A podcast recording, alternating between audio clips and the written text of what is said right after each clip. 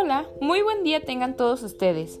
Mi nombre es Alexa Abigail García Ruiz, estudiante del Instituto Verapaz, cursando el quinto grado de preparatoria, en el grupo B.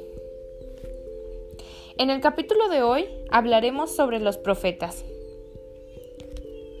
Para comenzar, hay que tener bien definido lo que es un profeta. Primero, la palabra profeta viene del griego, que significa hablar en el nombre de. Por consecuente, podemos concluir que significa hablar en el nombre de Dios. Estos profetas tienen una misión, anunciar y denunciar. Anunciar las buenas nuevas y denunciar las obras malas. Ahora nos introduciremos en cómo Dios llama a algunas personas. Enví que los envía a su pueblo, dejando consigo escritos y profecías. Estos enviados de Dios tienen un mensaje que ha sido relacionado con la historia, tienen predicciones absolutas del futuro y cada una de estas profecías se centra eh, principalmente en Cristo. Otro punto a destacar es que los profetas se dividen en mayores y menores. Cada uno de ellos tiene un mensaje y una misión diferente. Los mayores son cuatro, en donde encontramos a Isaías. Él insiste en que el peligro mayor para la nación y que puede llevarla a la destrucción es el pecado, la desobediencia a Dios y la falta de fe en Él. El siguiente es Jeremías. Fue enviado a reconvertir a su pueblo.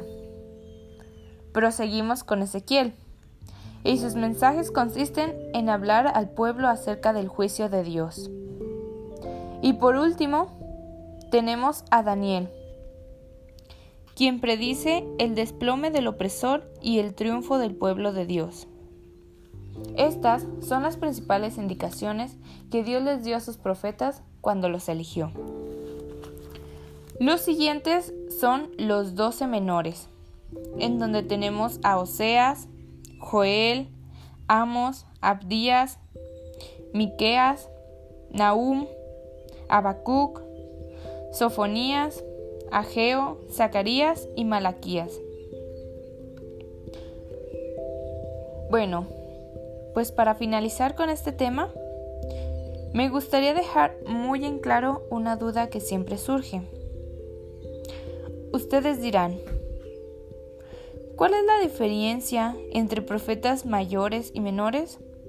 Algunos piensan que son sus predicciones, que son sus palabras, su mensaje, su misión, tal vez el tiempo, la manera, etcétera, etcétera.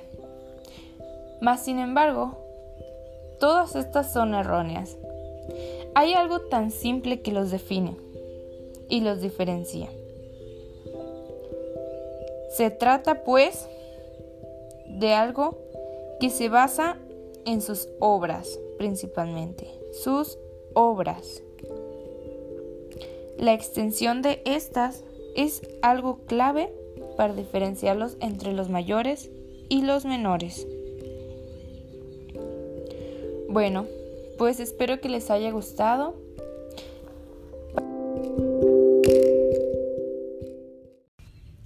Y nos vemos en la próxima. Muchas gracias.